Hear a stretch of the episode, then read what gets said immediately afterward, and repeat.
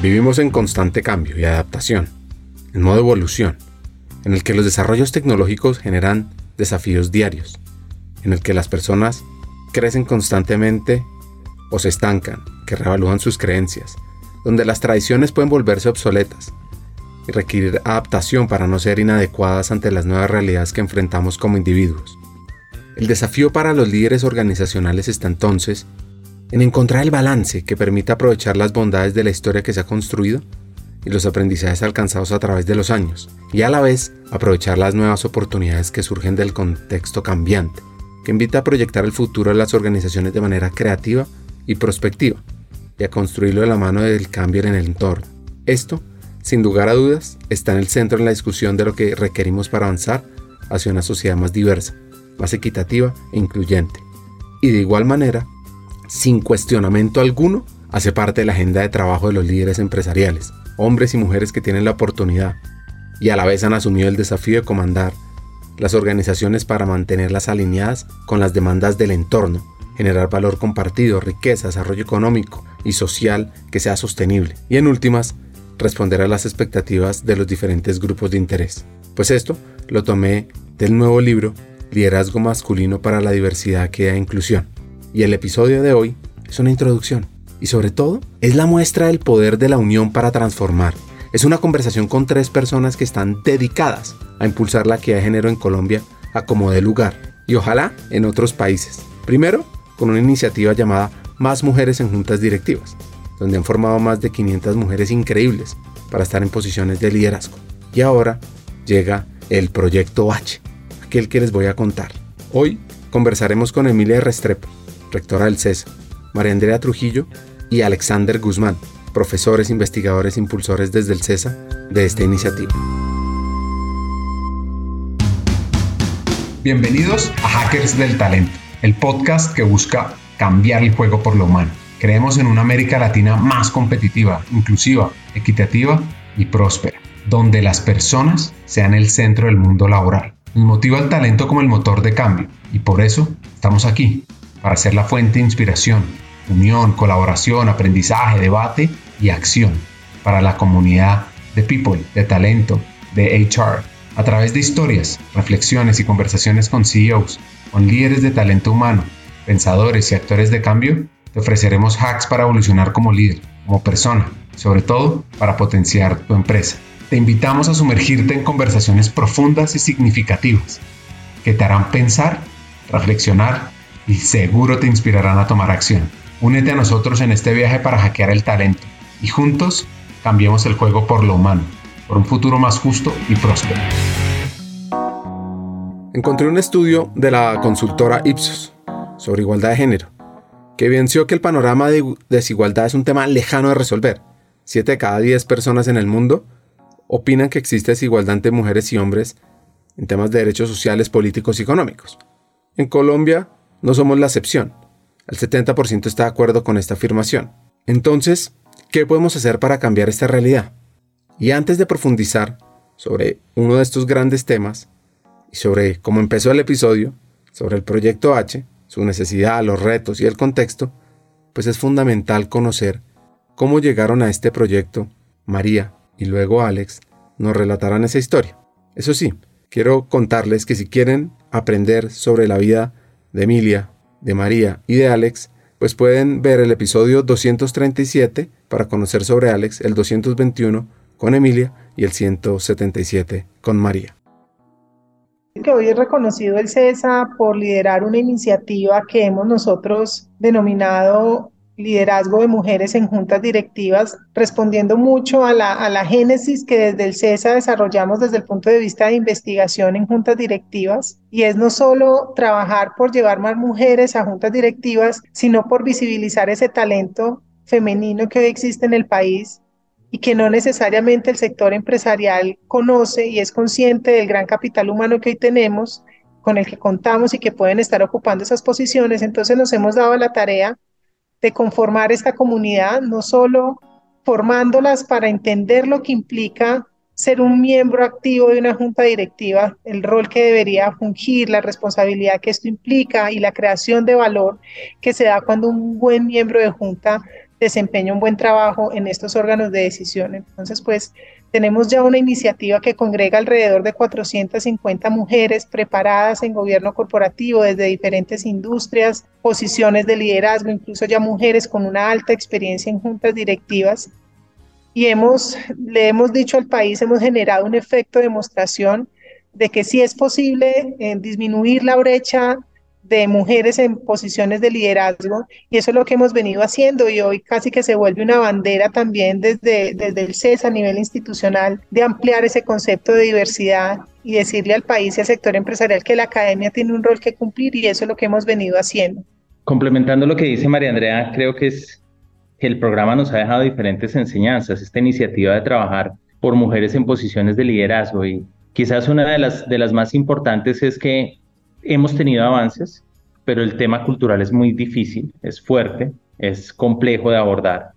Implica un trabajo permanente, concienzudo, profundo. Además diría que lo que hemos hecho y que es muy importante es posicionar esto como lo que es, un tema organizacional, no un tema de la mujer.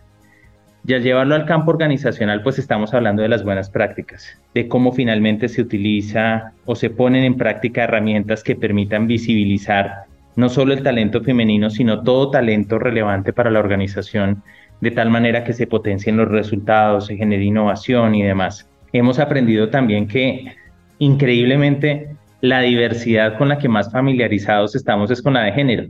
Los temas de raza o de etnia están más invisibilizados, eh, los temas de orientación sexual, los temas de discapacidad, quizás la, diversidad que tiene que ver con la ubicación geográfica de las personas, sus orígenes y demás. Todo esto está ahí, pero poco se trabaja. Hemos aprendido también que, que sí hay organizaciones que lo han hecho, que quizás aunque la mayoría estamos en un camino, hay organizaciones que han, que han venido marcando un progreso y demás y que para esto es muy importante los líderes. Finalmente, que es algo que tenemos que llevar a la conversación entre todos, que ha sido quizás lo más complejo. Siempre decimos que cuando hacemos un evento de mujeres en posiciones de liderazgo, sea en composición de juntas directivas, sea en alta dirección, cuando hablamos de estos temas, la mayoría del auditorio que acude es femenino, siendo una conversación que es desde el punto de vista organizacional que nos incluye a todos. Y, todas esas reflexiones nos van acercando finalmente a, a esta apuesta de trabajar porque los hombres se hagan partícipes de esta discusión y se sientan protagonistas en esta discusión. En el mismo estudio que mencioné antes encontré que aunque la mayoría de los colombianos, 74%, afirman poder realizar acciones para promover y combatir la desigualdad y la discriminación, sigue habiendo obstáculos a superar, como el sentimiento de impotencia y falta de conocimiento sobre qué hacer para mejorar, o la desconfianza de lo que suceda por denunciar, donde el 69% de los encuestados dijo sentir miedo de hablar y defender la igualdad de los derechos de las mujeres por temor a lo que pueda pasar.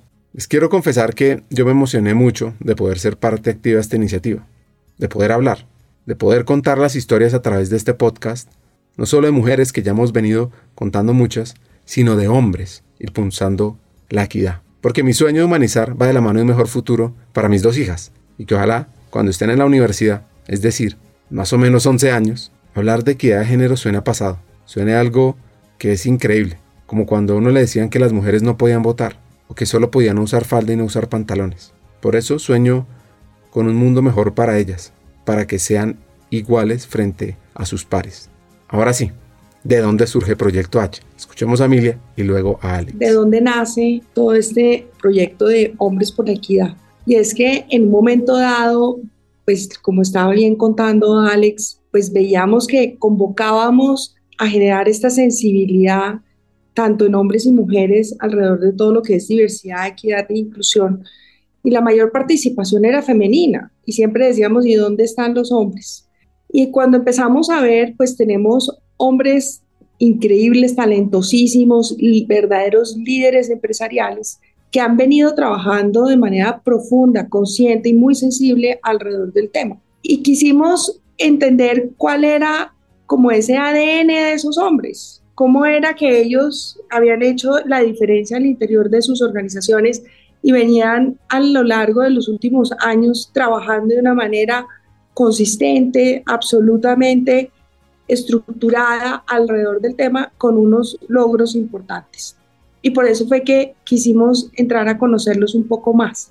Y además porque también entendimos que vivimos en un mundo mixto y que teníamos que incorporar a los hombres también, y no solamente a los hombres, sino la diversidad en razas, algo que también hemos trabajado, personas discapacitadas con distintos orígenes, con diferencias en todo lo que es su sexualidad, y creemos que el mundo teníamos que llevarlo y ampliarlo y que ya habíamos hecho un aporte muy importante a la sociedad, pero que era ahora ampliar la diversidad, equidad e inclusión iba más allá del género. Y de allí fue que sale esta idea que tengo que decir que como siempre, sus autores y quienes la han liderado pues son Alexander y María Andrea y un grupo de personas maravillosas que hay detrás del equipo de trabajo del CESA, pero también estos hombres que se le midieron a hablar de sus sentimientos, de sus experiencias, de, de ser sensibles ante esta realidad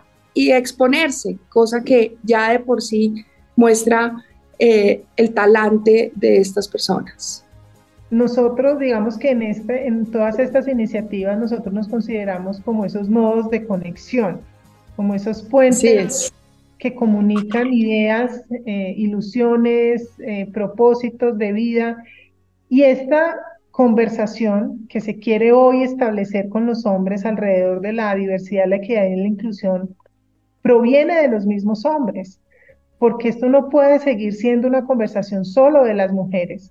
Y los hombres hoy dominan el sector corporativo, son los grandes tomadores de decisiones, las cifras no lo dicen. Entonces no tendría ningún sentido seguir generando una conversación en, una sola vía. Y los mismos hombres nos dijeron, queremos convocar hombres. Por esto eso es un proyecto que se concibe como el liderazgo masculino para la diversidad, la equidad y la inclusión? ¿Cuál es el rol del hombre, de estos líderes que hoy están tomando decisiones alrededor de estos temas? ¿Cuál es la aproximación de cada uno de ellos? ¿Qué esperan? ¿Cómo lo ven? ¿Qué beneficios perciben ellos como líderes, pero sobre todo ellos como hombres, como individuos, como padres de familia, como parejas? ¿Cómo lo perciben y cómo es el legado que le van a dejar a esos hombres que vienen detrás? cómo saber que es una conversación en donde debemos estar todos, donde nos llaman y nos convocan a todos. Entonces nosotros dijimos, claro, estamos, hemos liderado una iniciativa de mujeres, pero llegó el momento de unir todo hacia una sola conversación.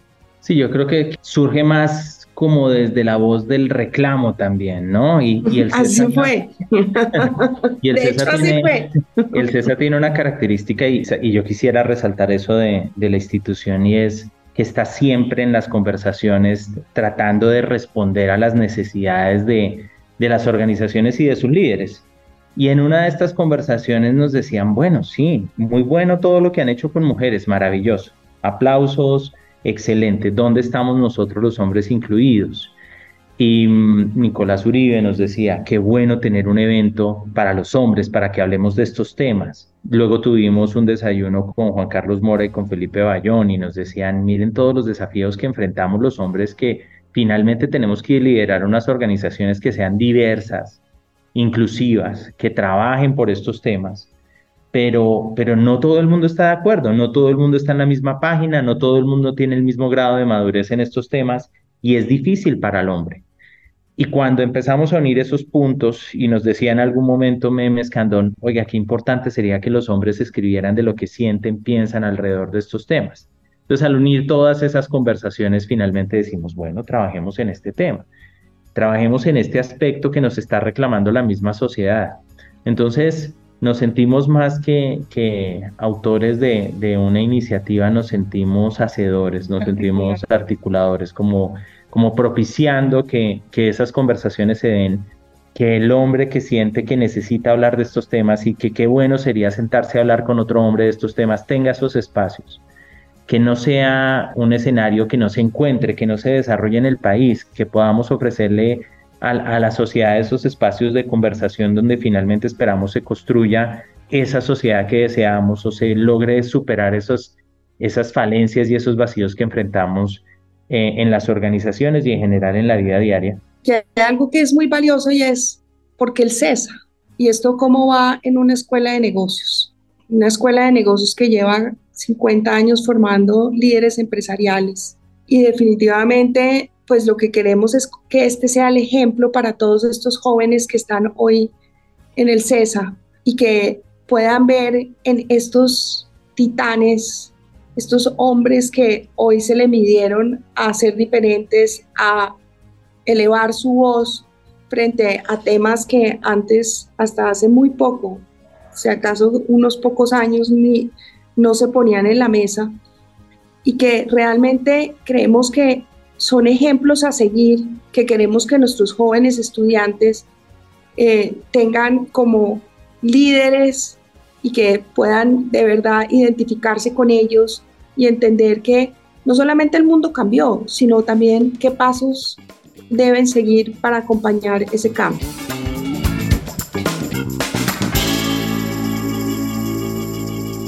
Este episodio es una introducción que lo complementan nueve poderosas historias de vida, que son fascinantes, que tienen lecciones de liderazgo, aprendizaje sobre la equidad, sobre los negocios. Y estas nueve poderosas historias de vida son a nueve CEOs, a Felipe Bayón, que estuvo hasta hace poco como CEO de Ecopetrol, a Juan Carlos Mora de Bancolombia, Nicolás Uribe de la Cámara de Comercio de Bogotá, David Colmenares de Allianz, David Escobar de Confama, Sergio Rincón de Bavaria, Miguel Cortés del Grupo Bolívar, Pedro Carvajal del Grupo Carvajal y José Manuel Restrepo, rector de la Universidad Escuela de Ingeniería de Antioquia. Les quiero contar y confesar que este programa ha sido un éxito total. Ahora la pregunta es que, ¿será que María, Emilia y Alex así lo pensaron?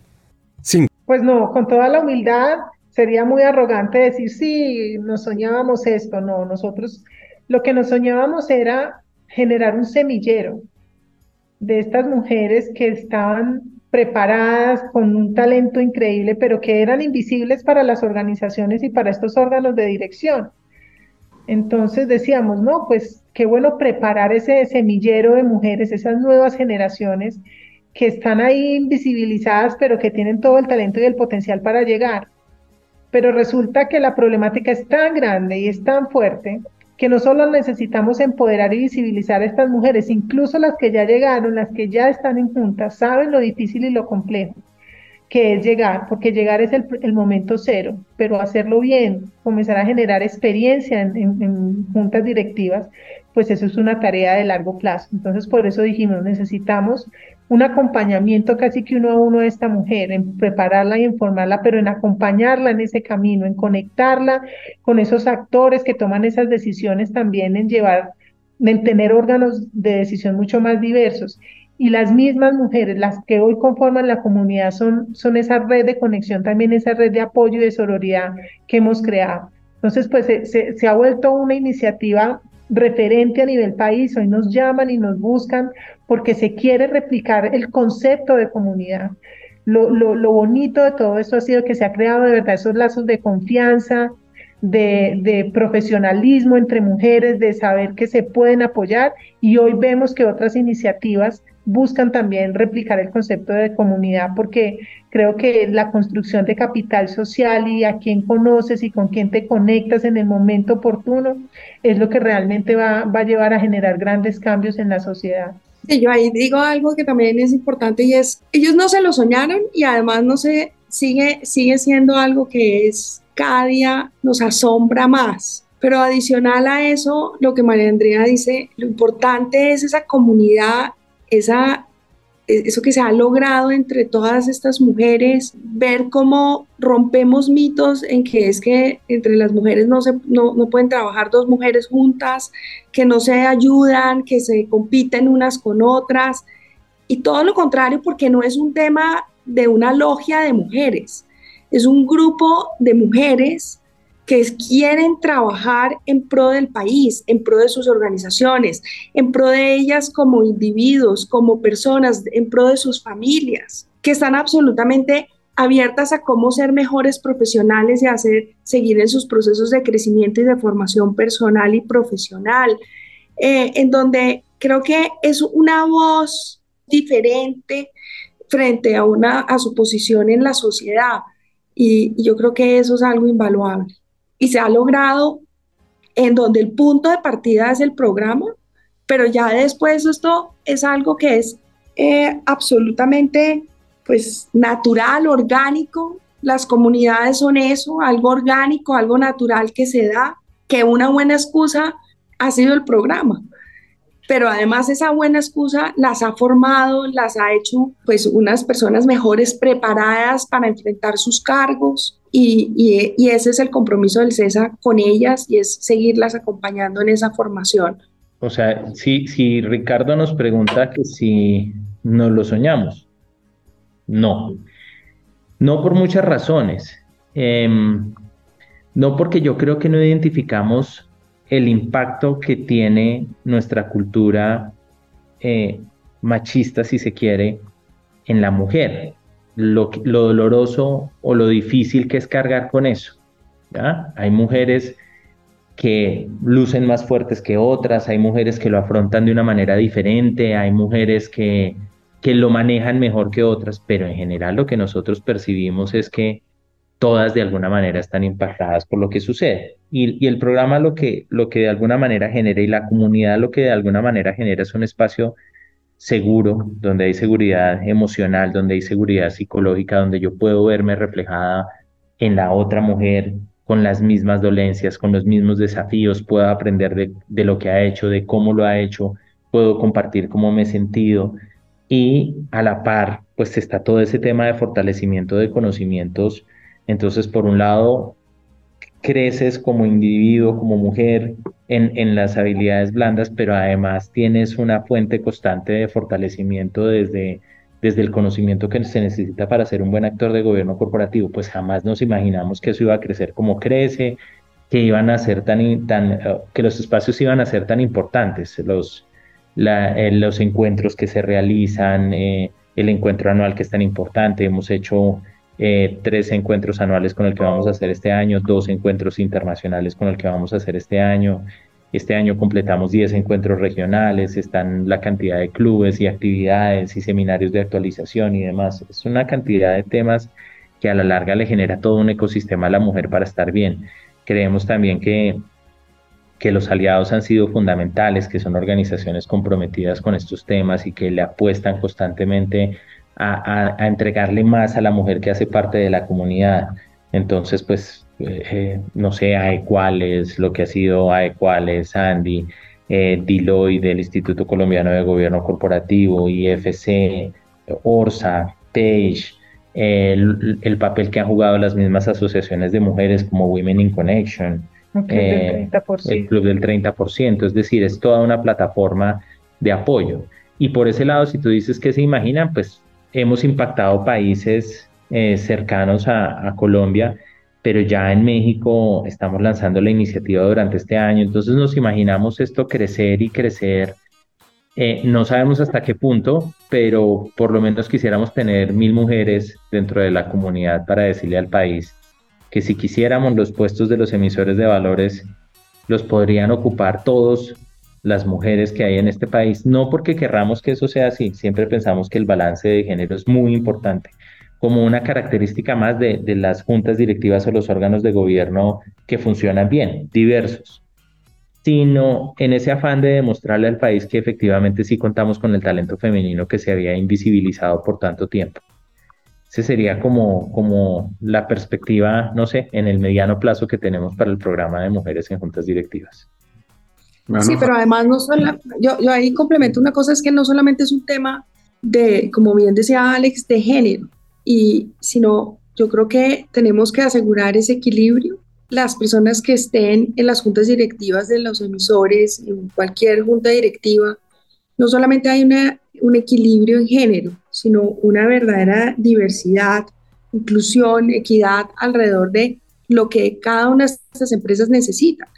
Y para eso también estamos trabajando en la formación de estas mujeres, para asegurar que tengan el talento y que no solamente estén allí para ocupar un puesto por, por género, sino que tengan el talento que se requiere eh, desde el punto de vista de preparación. Muchas ya tienen, lo tienen, otras están complementando todos sus estudios profesionales y, y, ahí es donde también las estamos acompañando para que esto no sea un tema solamente de cumplir cuotas, y de cubrir cuotas, sino que realmente eh, sea absolutamente equilibrado de acuerdo a las necesidades que cada una de las empresas necesita. Lo que sí les digo es que el sueño va más allá, más allá de esas mil mujeres que menciona Alex. Yo creo que esto va a ser un referente, nos soñamos que sea realmente un referente para las nuevas generaciones, no podemos seguir replicando los malos patrones y hablar de equidad de género es como visibilizar la problemática solo desde, desde el punto de vista de las mujeres, sino que esto es una conversación de todos, entonces que cuando un joven o un niño de los temas de diversidad, equidad e inclusión, pues sea natural y que no, no sea una, una conversación fragmentada. Nos soñamos que nuestros hijos sepan que también tienen todas las habilidades para ocupar esas posiciones y que las van a ocupar en Flanca con la preparación necesaria y que no va a haber esa discriminación o, esa lucha de poderes, sino que realmente desde el talento y desde la convicción de, la, de la diversidad y del valor que puede generar esto, pues se pueden lograr grandes cosas. Nosotros nos soñamos eso, que sea una conversación referente para esos jóvenes hombres y mujeres que pueden hablar de estos temas, porque ya el mundo cambió, ya la concepción es distinta. Es, esas personas que estaban invisibilizadas o por por su origen o por su condición o por su forma de pensamiento, pues hoy tienen una voz. Y qué bueno que desde la academia podamos decir, acá caben todos. Sí, yo creo que es que muy importante que el hombre tenga esos espacios de conversación. Y quizás Ricardo me entienda perfectamente aquí y es un tema, lo mismo puede pensar una mujer. Un tema es tener una conversación solo mujeres y otro tema es la conversación que se da entre mujeres y hombres pensar en Proyecto H es, los hombres también necesitan unos espacios en los cuales puedan discutir a franca lid algo que es y que nos afecta en todos los ámbitos, familiar, social, laboral. Porque finalmente cuando no estamos en capacidad de respetar, de reconocer, de abrirle los espacios y oportunidades a todas las personas en general, pues tenemos una sociedad que a la larga no es la que queremos tener. Y los hombres ahí juegan un papel fundamental, no los podemos dejar por fuera de la conversación. O sea, yo me, imagino las mujeres que vienen creciendo con tanto empoderamiento y con tanto conocimiento de la brecha, de la fractura, etcétera, y los hombres ajenos a esa conversación, como que se lo contaron de vez en cuando, como que en algún momento se enteraron de eso, ¿no? Creo que también para un, para un muchacho joven, etcétera, es muy importante tener esa información, haberla eh, analizado, haberla pensado, haber tomado una posición clara y abierta, estar informado y, poder tener conversaciones inteligentes con las mujeres que, están trabajando en esto. Lo mismo creo que, que sobre otro tipo de diversidades conocemos muy poco. Siempre decimos que la de género es la que nos afecta a todos sí o sí. Todos tenemos mamá y papá en la casa, eh, o tenemos relaciones eh, con, los, con personas de los dos géneros, etcétera, pero entender lo que puede sentir una persona afrodescendiente y la discriminación que puede sentir y cómo le pueden doler algunos comentarios es muy difícil para nosotros que no somos afro. Es muy complicado, estamos muy lejos de eso. O cómo la discapacidad genera una discriminación y cómo eso lo siente una persona que sufre una discapacidad. Nosotros estamos lejos de eso. Y necesitamos espacios donde, donde también abordemos esos temas. Entonces, diríamos que Proyecto H surge como una apuesta ambiciosa, como una apuesta de, de, una conversación que se necesita, de esas conversaciones que a veces son incómodas, de esas conversaciones que se deben dar. Hagamos una pausa. Como sabes, en Hackers del Talento estamos en una misión, cambiar el mundo laboral por uno más humano, inclusivo y próspero. Sabemos que no podemos hacerlo solos, necesitamos tu ayuda. Te invitamos a compartir este episodio con esa persona especial que está buscando crecer en su carrera o mejorar su empresa. Juntos podemos inspirar a más talentos a sumarse a este movimiento. Queremos que te unas a nuestra comunidad, suscribiéndote al podcast, recibiendo las noticias de nuestra página de LinkedIn o averiguando más en hackersdeltalento.com. No te pierdas la oportunidad de ser parte de algo grande, de marcar la diferencia en el mundo laboral y de transformar la vida de miles de personas, porque juntos podemos hacerlo posible. Nosotros ya estamos aquí, dando el primer paso. ¿Y tú? ¿Te unes a nuestra misión de cambiar el mundo laboral por uno más humano? Hagámoslo juntos. Sigamos con el episodio. Entonces, Proyecto H, una sola conversación, nace como una plataforma donde líderes empresariales, hombres, intercambian experiencias, buenas prácticas, desafíos en el ámbito organizacional y personal. y abordan las emociones y los desafíos personales, conceptuales y profesionales que les genera el trabajo alrededor de los temas de diversidad, equidad e inclusión. Lo anterior debería llevar a entender el rol del liderazgo masculino en estas temáticas. Proyecto H representa una iniciativa que busca fomentar el cambio cultural en el mundo empresarial colombiano y a través de una sola conversación entre hombres líderes y tomadores de decisiones, pues generemos conciencia y apoyémonos en la acción multilateral entre academia, empresas, instituciones y personas naturales. Al final, es un puente de diálogo que apunta al trabajo en conjunto por un mejor futuro, en vez de a reclamos sociales, ayudas o favores, y que, como dice María, como toda la conversación ha estado centrada en las mujeres, no sabemos hoy qué piensan los hombres, cuál es su aproximación, cuáles son esos desafíos, esos beneficios que perciben, porque si decimos que eso es una conversación en donde ganamos todos, ¿no? Si, si una mujer avanza, entonces es porque retrocede un hombre, no avanzan los dos.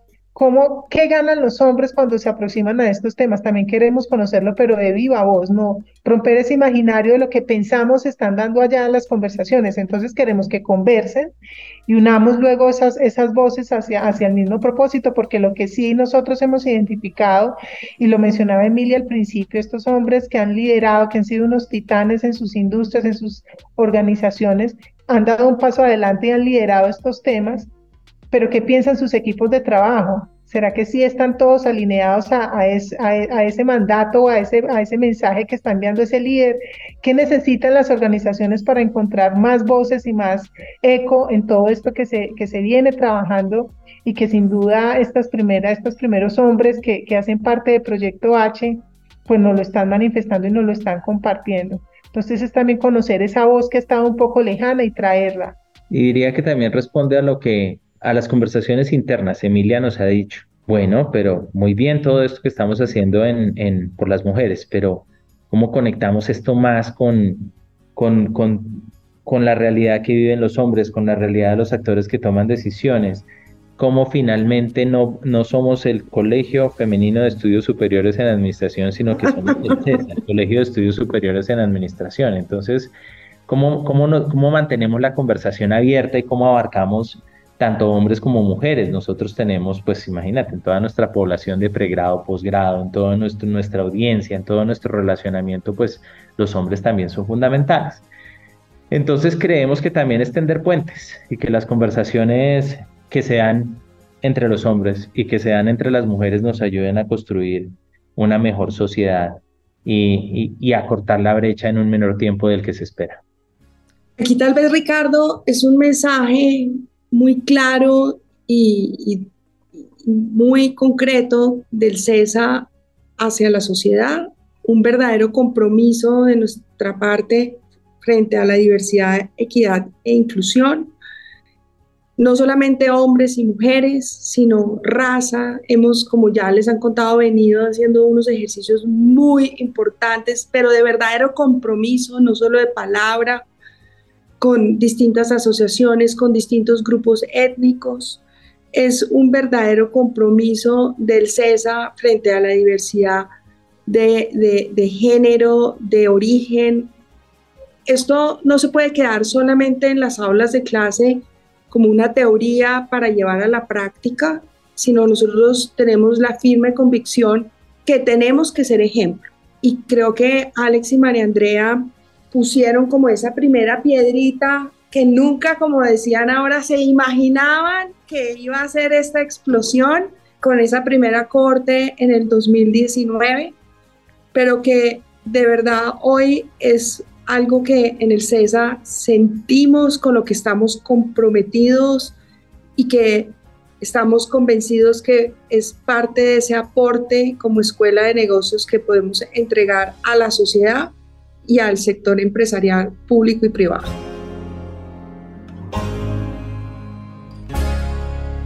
Nadie tiene un impacto educativo más poderoso que el ejemplo, que el ejemplo que damos a los demás. Porque es que nuestras acciones y actitudes diarias transmitimos valores, inspiramos cambios y abrimos caminos para aquellos que nos rodean. Cuando nos convertimos en el ejemplo que deseamos ver en el mundo, estamos sembrando semillas de transformación, fortaleciendo el potencial de cada individuo no hay mayor lección que vivir nuestras palabras y mostrar con hechos lo que queremos. En cada lección que hacemos, en cada paso que vamos dando, estamos educando, educando a otros sobre la importancia de la integridad, la bondad, la perseverancia. Así que seamos conscientes del impacto que tenemos como modelos a seguir y recordemos que nuestras acciones pueden moldear el futuro de las generaciones venideras para bien. Eduquemos con ejemplo. Guiemos con nuestro corazón, inspiremos con nuestra autenticidad. El mundo necesita más ejemplos vivos de lo que es posible. Y todos tenemos el poder de marcar la diferencia a través de nuestras vidas. Y en la equidad, por supuesto. Así que quiero invitarlos a hackear el talento desde la equidad y con un ejemplo. Yo creo que eso es un buen ejemplo. Arrancar por donde arrancamos es el buen ejemplo con esos 10 CEOs. Yo creo que las mujeres, es que no son esos 10 CEOs, son estas casi 500 mujeres y queremos que sean miles, quienes también están apoyando a destruir de alguna manera esos machismos. Porque cuando uno, y aquí ya lo hablo yo como mujer y además como parte de la comunidad, cuando uno es capaz de identificar esos machismos, de entender esos micromachismos y ver que uno mismo estaba equivocado, uno también empieza a transformar a la sociedad, sus núcleos más cercanos, de buena manera, poniendo conversaciones difíciles en la mesa con sus hijos, con sus esposos. Y aunque parezca eh, loco, es desde allí, desde donde también estamos haciendo la transformación masculina. Y es desde allí, desde donde también estamos logrando cosas muy importantes. Yo lo he dicho en varios foros. A mí me preocupa no la educación de mi hija, que de alguna forma ha tenido mi ejemplo, me ha visto, sino de verdad el cómo apoyo la educación y la formación de educar hijos hombres diferentes. Creo igual, Ricardo, que, que es una necesidad también para los hombres. O sea, otra vez, si tú te pones a pensar lo pongo en, primera persona, como un hombre heterosexual, lo difícil que puede ser manejar la relación con un hombre que tiene una inclinación sexual diferente. Y lo difícil y los paradigmas y los estigmas que hay y demás. Y qué bueno haberlo podido hablar en un salón de clase o, en un café con unos amigos o abordarlo de manera profesional abiertamente y entender también la posición del otro y lo que sufre el otro y, y cómo el otro está viviendo ese proceso social para al final tomar una posición más informada, más tranquila. Lo mismo pasa cuando ves que a la larga, em, y, me acuerdo de los diferentes capítulos de este libro que va a salir eh, David eh, Colmenares, si mal no estoy, cuando recuerda un, un, caso de violencia, de haber sido testigo de un caso de violencia de género y eso cómo lo impacta y esas conversaciones, ¿dónde están? No están. Nosotros no hablamos de esos temas. Simplemente suponemos o los dejamos ahí. Entonces, ¿cómo traer más hombres? Yo creo que van a venir de manera natural a escenarios de discusión. Otros que van a ver este libro van a querer contar su historia, van a querer hablar, escribir sus capítulos. Otros van a querer participar de, de, escenarios de discusión en conferencias, otros van a querer estar en un salón de clase, otros van a querer tomarse un café. Esperamos que en las organizaciones los mismos presidentes de compañía viendo este ejemplo de estos hombres líderes que, que, van a escribir estos capítulos, se animen a trabajar dentro de sus organizaciones estos temas. Es decir, creemos que es una necesidad que está ahí, que no hemos abordado y que como todo, cuando la empiezas a trabajar van llegando y van llegando personas que van a querer nutrir eso que, que, que, que, que soñamos se vuelva Proyecto H. Y Proyecto H, pues tiene nombre y demás porque empezamos con eso, con un libro que, que dice Liderazgo masculino para la diversidad, equidad e inclusión y, nuestras eh, señoritas asesoras de Pepper, dos profesionales, Ana Cristina y, Paula, Vega, Ana Cristina Quintero y Paula Vega, em, las dos empresarias jóvenes que hacen parte del programa de Mujeres en Trayectoria Empresarial, un programa que creamos para ese rango de edad de 20 a 30, para empezar a trabajar más temprano estos temas que hablamos contigo, Ricardo, que, que estábamos en, en ese sueño de, de empezar más temprano ese trabajo, pues ellas nos dicen, ustedes siempre tienen unos nombres tan largos, típicos de la academia, ¿por qué no piensan en algo más, no sé, empresarial? Y nosotros, bueno, ¿qué puede ser empresarial? Hicimos un taller de naming con ellas y con mujeres de la comunidad eh, y llegamos a ese proyecto H, una sola conversación. Y nos lo imaginamos como eso, como una plataforma donde finalmente logramos que todos participen de la conversación que deberíamos estar participando para tener esa sociedad que, que nos soñamos. Los principales obstáculos para conversar o actuar en favor de la equidad de género en el país son no haber visto nunca un ejemplo de desigualdad de género, 15%, la preocupación por ser maltratados físicamente o ser amenazados, no saber cómo hablar del tema o qué pasos seguir, y pensar en no poder hacer algo para marcar la diferencia. Por eso esta iniciativa, por eso Proyecto H es tan importante, y por eso que oír historias de diferentes personas, como enseña Iris Bonet en su libro Lo que sí funciona, pues es crítico porque luego de escuchar esas historias vamos a tomar nota y vamos a aplicar algunos de esos hacks por la equidad y además lo difundiremos con más gente para que aprendamos más rápido cómo cambiar la realidad. Volviendo a la conversación, debe ser una sola conversación sobre equidad de género. ¿Qué creen ustedes?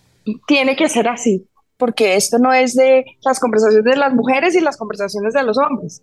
Y por eso te digo que las primeras que están van a influenciar en este cambio también somos las mujeres.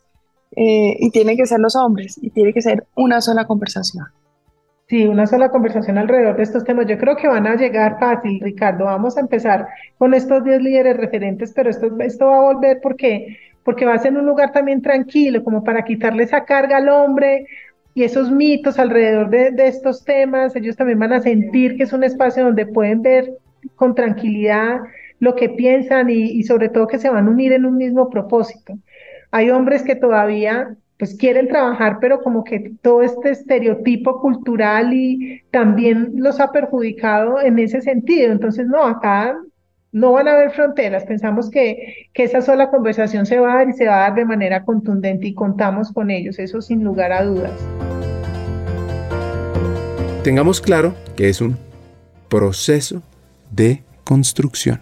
Claro, es un proceso de construcción y, y, ahí los hombres van a, van a, sí, van a liberar esa carga y ese estereotipo que, que, claro, la brecha ha generado que pues que como queremos rescatar y disminuir esa brecha que ha, que ha atacado tanto a la mujer, pero el hombre por el otro lado, toda la carga ha estado allá. Qué bueno que esa, esa una sola conversación libere, nivele esas, esas cargas y sus estereotipos y, que se sientan más tranquilos hablando de estos temas y que, puedan sentirlo desde, desde el corazón para que, para que todo funcione de manera mejor.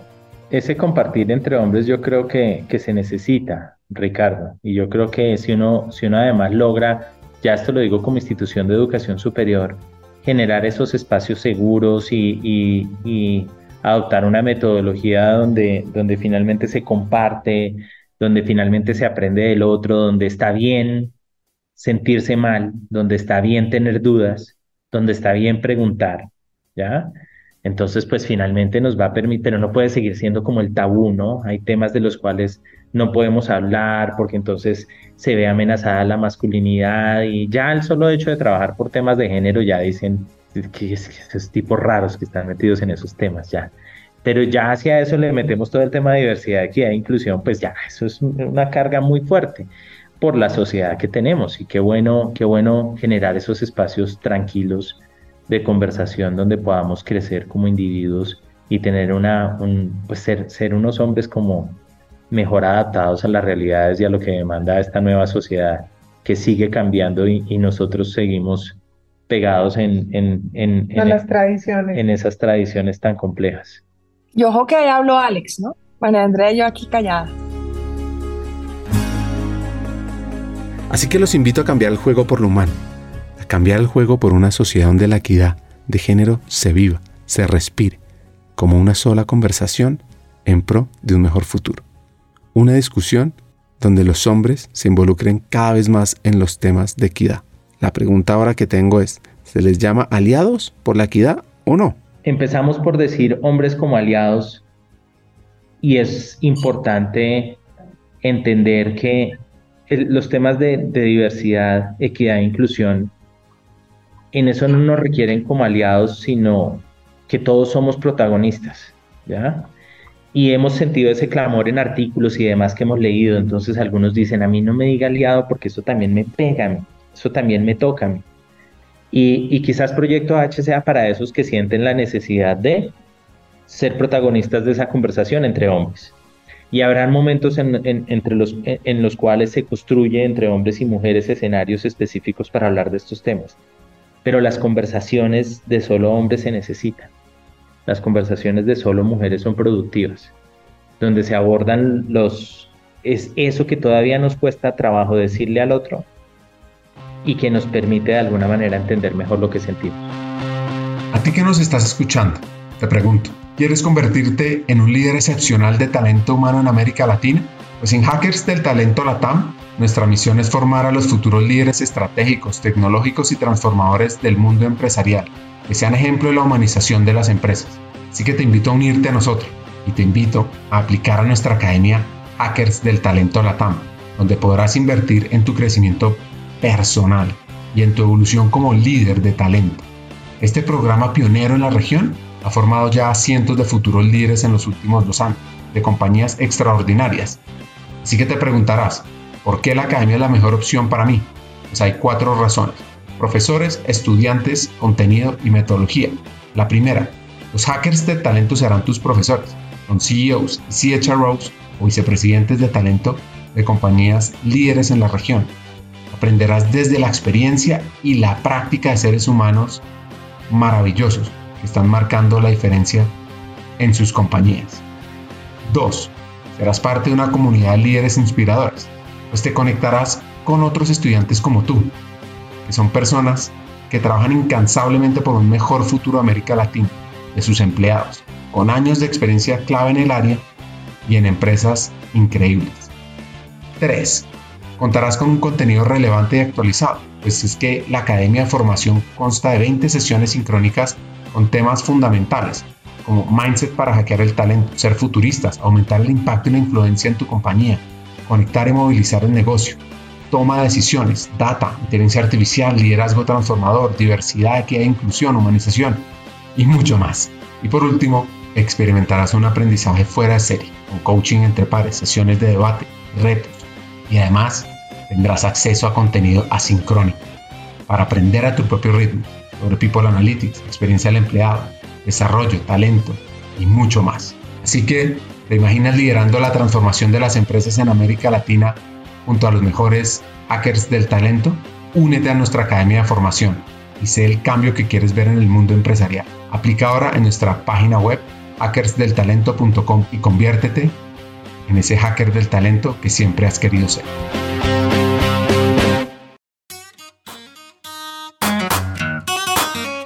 Unos mensajes finales de Emilia, María y Alex para cerrar este episodio. Que no tengan miedo, que, que al contrario yo creo que la, su masculinidad no está en riesgo si muestran su vulnerabilidad. Una invitación a todos, primero primer paso a que se lean y se disfruten el libro, todos estos podcasts, eh, desde la voz de cada hombre en su posición, que han venido trabajando y que han llevado una bandera por concebir una sociedad más diversa e incluyente. Entonces esa es como la invitación a que, a que esto despierte el interés y a que se unan a este gran propósito donde van a ser muchos y esa sola conversación va a estar sustentada en demasiadas voces.